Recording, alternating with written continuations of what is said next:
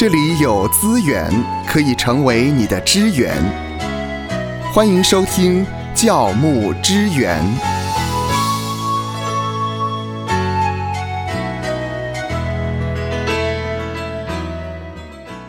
欢迎来到教牧之源。去年底发生了两岸三地非常关注的一个娱乐新闻，那就是王力宏的这个事件，嗯，引发了大众的讨论。呃，这个跟我们的教牧支援有什么样的关系呢？我们从另外一个角度来思想的话，传道人呢，或者是牧者，是不是该有人设呢？嗯。那么在去年底的时候呢，哇，王力宏的事件啊，和他的太太李静蕾啊，那李静蕾呢，在这些社交的媒体上面用着这个核爆式的、核爆、核爆式的五千字的长文呢，那么来呃回应、来控诉啊，他的先生啊。在呃结婚期间有不正常的这个交友关系啊，包括长期在家庭有这个所谓的冷暴力的行为啊，哇，这就引发了呢两岸三地呢，呃华人世界呢相当大的关注啊哈。那这次呢，这次的这个震撼的威力这么强大，主要的原因是因为呢这个王力宏呢。和大家过去对他熟悉的形象相比，嗯，啊，那个人设人设啊，就是人物的设定，那个人设的印象差距实在太大了，真的太大了。因为一直以来呢，大家呢都把他当做是一个非常优质的一个呃偶像。偶像，嗯，所以呢，很多人呢几乎是跌破了眼镜，有的人伤心了好久，嗯。那么所谓的人设呢，其实就是人物设定的简称啊，哈，呃，也有被人称为像这个角色的设定啊，或是形象的设定啊，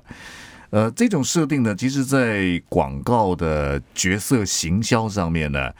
呃，其来有自了，其来有自，也是行之有年啊。比方说品牌嘛，品牌哈，我要告诉这个世界。呃，我是谁？我是谁？哈，那么呃，所以很多这些公众人物啊，他们都会在所谓的出道以前，呃，有先设定好这个人设呃人物的设定啊，这人物设定就好像是化妆一样。好像我知道，呃，芳华是素颜不化妆的嘛，哈。那有一些是这个简单的化妆哈，把一些是修很大。对，那个我有一回坐在这个捷运上面，我就看到对面一个女生，啊，她从上了这个捷运呢，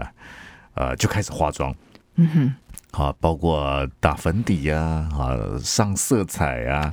然后装睫毛啊，哇，厉害呀！对，经过了实战之后，她下车啊，嗯，我发现现在的女孩子也很特别哈。他就在你可以说是某一种大庭广众底下，哎，他就在装扮，嗯，哦，所以我就在他对面呢，很好奇哈，我就眼睁睁的，眼睁睁的，眼睛睁得很大 啊，然后看他从一个人变成 另外一个人呢，要花多久啊？啊，大概有十个捷运站。哇，他就他就他就在一路上呢，我看到那个变化很大很大哈，厉害厉害。那么呃，在化妆上有一些就是简单的化妆嘛，化一些淡妆啊，把一些瑕疵啊啊，或是透过这些彩妆的技巧啊啊，让五官的特色啊可以有一点突出，嗯，啊，让人留下深刻的印象。但有一些化妆就是这种夸张的彩妆。是是。啊，有一些夸张是呃哗众取宠啊，甚至呢更进一步，有的是到整形啊，整形根本你不是你原来的原来的造型啊，已经是整形了，已经是好像变成一个我我那人设也是一样。啊，那我们到底是呃素颜的人设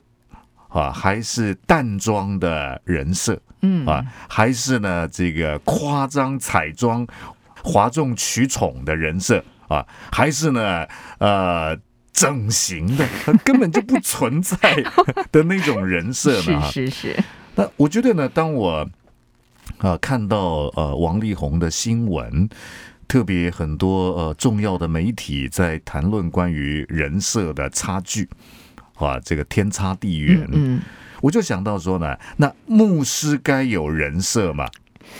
牧师该有人设嘛？是啊，我们在呃出来侍奉，我们对于弟兄姐妹啊，我们需要怎么样去行塑？啊，不管透过你个人的表达，或是透过师母跟弟兄姐妹介绍牧师是一个怎么样的人，或是你自己呢？你在做自我的介绍，以及你在讲道的过程当中所说的例证，跟你有关的，你的言行那个轮廓的印象，你是怎么样去来让你这个人在教会里面？啊，用这么多元的方式来呈现你的人设呢？哈，那如果牧师该有人设，嗯，好，其实像我们在做福音广播的施工哈，是，那么呃，我想芳华可能也知道，我们在一开始的时候，其实真的是听众不太认识我们，因为凭声音认识我们，对。啊，像凭声音呢，我最开始的时候呢，我记得听众写信给我，还以为我是六十几岁的哈，啊，其实我很年轻嘛，很年轻嘛，对呀，呃，这已经是将近二十年前的事了哈。那么呃，的确，我们在一开始从事福音广播的工作啊，我们都会要去呃写啊，以及制作这个叫做形象广告。个人的这个形象广告的 jingle，哎，我们以前呢曾经有个节目叫《绝妙当家》，绝妙当家，我们还帮我们的听友呢写他们的个人形象广告。对呀，对呀，哈，那这个形象呢，到底是呃素颜的形象广告，嗯，啊，还是淡妆的形象广告，啊，还是呢这个浓妆艳抹、哗众取宠的形象广告？亦或是整形，根本已经就不存在你原本的样子的那种形象广告哈。是是。所以我今天就想跟呃教牧人员聊一聊，呃，其实我觉得呢，人设是某一种的自我介绍。嗯，自我介绍。那自我介绍呢？当然有从陌生的状态，你用你表述的方式，很快介绍你的名字、你的学历、你的经历啊，有机会介绍你的病历，对不对？这个就不需要介绍了。然后神给你的恩赐能力，当然你去可以去呃做表述嘛哈。但是呢，当我们在讲到的时候呢？真的是无形当中就会讲到你个人的例证，嗯，对呀，啊，那个人的例证啊，你跟呃家人的相处，你对于社会、对于国家啊，对于呃你的邻居邻舍，你互动，那你是一个怎么样的人啊？我觉得呢，呃，当我回到圣经来看呢，哎，好像真的是，真的是神的仆人呢，是有人设的。是有人设，是有人物设定的，是的。但这个人物设定绝对不是，呃，好像是用一种很夸张的化妆或者整形的方式呢，来做原本跟自己不存在的一种描述哈。呃，像保罗，保罗啊，在提摩太前书第一章第十三节，他怎么样介绍他自己呢？嗯嗯，提摩太前书已经是保罗算是比较晚期所写的啊，我们呃一般统称叫做呃教牧书信啊，当然有一些学者把它呃描述为是给童工的书信啊，像提摩太前书啊、提摩太后书啊、提多书啊哈，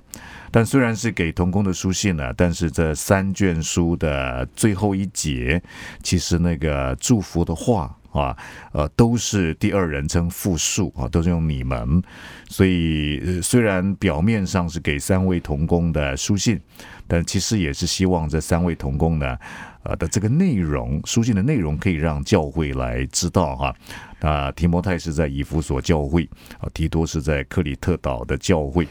那保罗在写提摩太前书第一章第十三节的时候呢，他就告诉提摩太说啊，我从前是，嗯。形象很好哦，嗯，没有。他说呢，我从前是亵渎上帝的、逼迫人的、侮慢人的，然而我还蒙了怜悯。哇，嗯嗯，保罗并没有把他过去那些悲情下品、那些不堪入目啊，那些过去的不成熟，跟神之间因着无知而有的对立呢，好像用某一种化妆呢，让自己人设的这一块呢消失没有？嗯嗯，啊，他告诉提摩太说：“我从前是一个怎么样的人？我从前是亵渎上帝的，我从前是逼迫人的，我从前是侮慢人的。然而。”我还蒙了怜悯。我们看到保罗很清楚，哎，啊，他没有去掩藏他自己，嗯啊。那提摩太前书第一章接着十五节到十六节，他甚至说呢，在罪人中我是个罪魁，对，不是向日葵啊，啊，他说我是个罪魁啊，在罪人当中，原文是 First I am。我是 first，我是 first，你怎么会是 first 呢？在罪人当中，你应该是怎么会是 first 呢？嗯哼。可是我相信吧，保罗知道他自己内在的败坏，他的污秽啊，他很清亮透彻的去呈现他自己。你可以说保罗给呃提摩太，保罗给以弗所教会啊，你说所谓的人设好了，人设好了，嗯，他的人设是很清亮透彻的。啊，他并没有好像把自己形塑成那种不只是自命清高，好像高不可攀的一种清新啊，一种啊嗯无玷污没有，嗯嗯，他是污秽的。呃，不止如此，其实保罗在呃哥林多后书第二章十二节到十三节哈，保罗跟哥林多教会的关系很好啊，他曾经有长达十八个月的时间呢。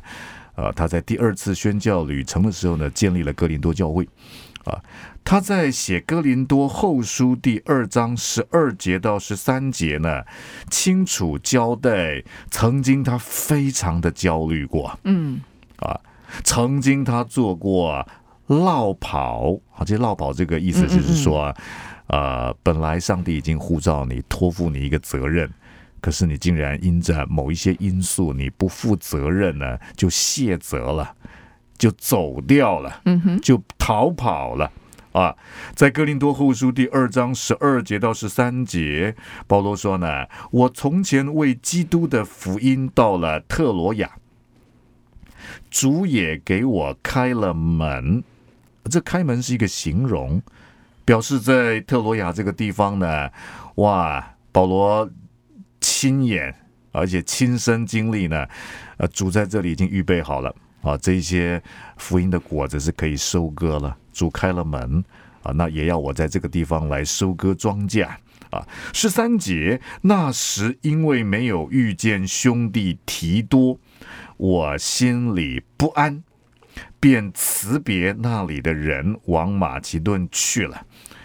保罗不过是提多提多，我没有看到提多啊，嗯哼，啊，可能提多一约要回来，可是呢，却没有在那个一约的时间内出现，于是保罗就心里非常焦虑，他就跑了，他就走了，啊，大好的机会，福音的机会，主开了门，他很清楚交代说，他曾经是一个怎么样软弱的人。所以在哥林多后书，其实他很重要的神学主题，保罗就是在说明他的侍奉。啊，他有失败，有软弱啊，曾经也是一个呃落跑的神仆，可是他怎么样可以在新约的时代底下成为一个侍奉者？他的侍奉是蒙着上帝的怜悯啊。我想，呃，可能，呃，芳华也知道，保罗甚至在哥林多后书第十章第十节呢，呃，他说呢，有人是这样说他的了，那有人这样说他，一定也是呢，他呈现出来 就是这样嘛，啊，对，在哥林多后书第十章第十节说呢，呃，有人说他的信，那就保罗的信，嗯嗯。又沉重又厉害，极致见面呢，却是什么不扬，什么粗俗，其貌不扬，言语粗俗。对，哎，你就发现了，你可以去想一想，保罗怎么样子出现在哥林多信徒的面前，他的人设是怎么样去做设定的啊？其貌不扬，哎。哦，我看现在很多的牧者，当然我不是说我们必须要好像是我们的造型各方面呢，好像非常邋遢不会。啊，我们还是要整齐、清洁、简单、朴素、迅速、确实嘛。啊，但他气貌不扬，就是外表不是他好像希望去啊整形啊，嗯啊夸张啊、彩妆啊，不是不是哈，言语粗俗啊，他怎么样他就去呈现他那个样子啊。我们看到保罗的人设，再想一想我们教牧人员的人设啊，那么呃福音书是怎么样描绘那些耶稣的跟随者的那些使徒们的啊？你看到在马可福音里面、马太福音里面、路加福音里面、约翰福音里面，我们看到这些耶稣的跟随者，他们都有不成熟，都有软弱啊。甚至路加福音呢，还去描述雅各跟约翰，当他们靠近一个撒玛利亚村庄的时候呢，嗯嗯因为那边的人不接待。呀，啊，不接待耶稣和他们这一群人，于是雅各、约翰呢就火大火大，而且火不止大，火好大啊，要把他们通通烧死啊！啊，求神降下火来哈、哎，好像福音书里面也没有去，也没有去，好像去呃粉饰啊这一些使徒们的软弱啊。那么在希伯来书第五章里面呢，也告诉我们啊，从人间啊，这个大祭司啊啊，是专门被分别出来侍奉神的。是在希伯来书第五章呃第一节到第四节，就描述凡从人间挑选的大祭司，嗯嗯啊是是奉派替人办理属上帝的事，为要献上礼物和赎罪祭啊，为了要献祭啊啊。第二节说呢，希伯来书第五章第二节说，他能体谅体谅哦。那愚蒙的和失迷的人，因为他自己也是被软弱所困。哇！我们看到，在原来上帝的设计里面的大祭司，不是无敌铁金刚，不是高高在上啊，他自己也被软弱所困，所以他一定是可以活出一种生命的一种形象态度，就是能够体谅那一些呢愚蒙的、失迷的。甚至在希伯来书第五章第三节说呢，故此他理当为百姓和自己献祭赎罪啊。他献祭的时候呢，不是好像只有哎呀弟兄姐妹你们怎么那么软弱呢？我们来献祭嗯来赎罪。嗯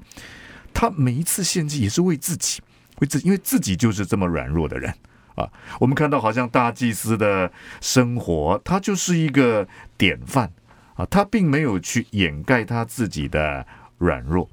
所以我觉得呢，呃，牧师该有人设嘛，嗯哼我觉得是可以的。我们可以有人物的设定，